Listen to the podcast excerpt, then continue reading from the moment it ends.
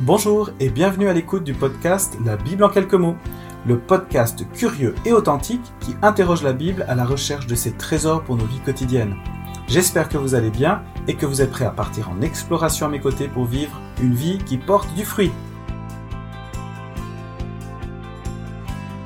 Dans cet épisode, eh bien, je vais aborder la question de la rupture dans la continuité.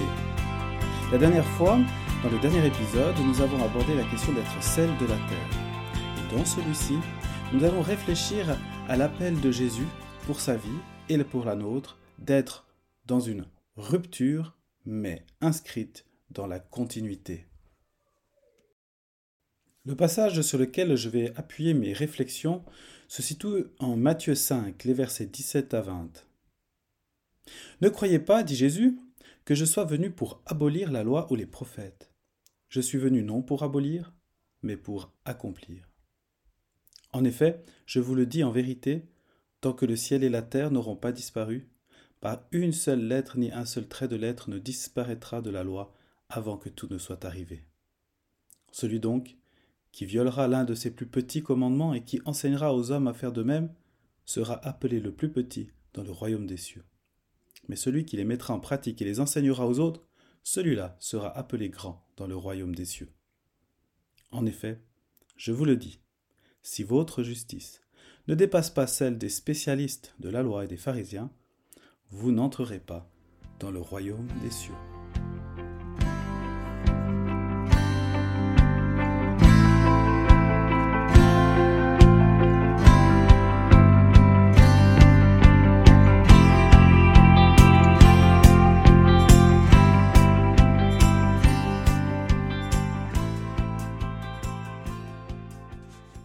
Ce qui m'a tout interpellé dans ce passage, c'est cette question de ne pas être venu pour abolir, mais pour accomplir.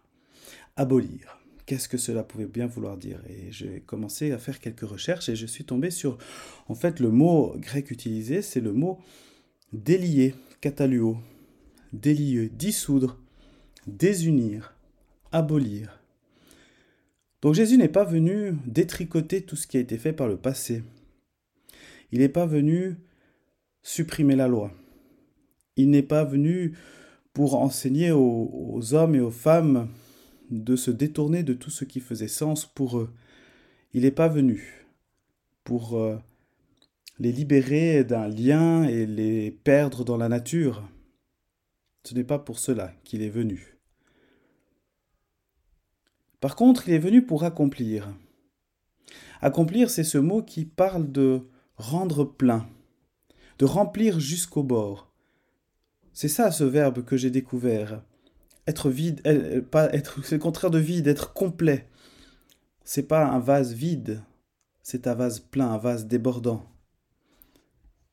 Ce que Jésus est venu faire, ce n'est pas une destruction de la personne, du sens, de la loi, de la foi, mais justement aider la personne à entrer dans son plein potentiel, dans sa pleine, euh, dans sa pleine liberté de foi.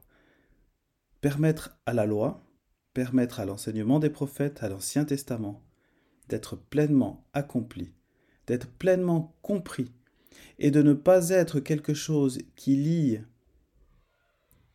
mais d'être quelque chose qui relie et qui libère.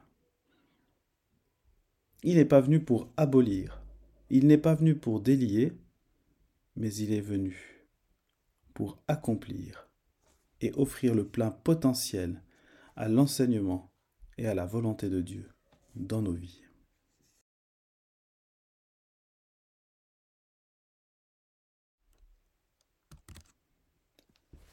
Seigneur, nous t'implorons de nous guider dans nos vies quotidiennes. Nous te demandons de nous donner sagesse pour comprendre la signification de tes mots, de tes paroles et de tes enseignements. Montre-nous de comprendre tes actions, tes paraboles. Aide-nous à remplir nos vies de sens, de liens, de liens, pour que nous puissions vivre en paix et en harmonie avec toi et avec les autres. Amen.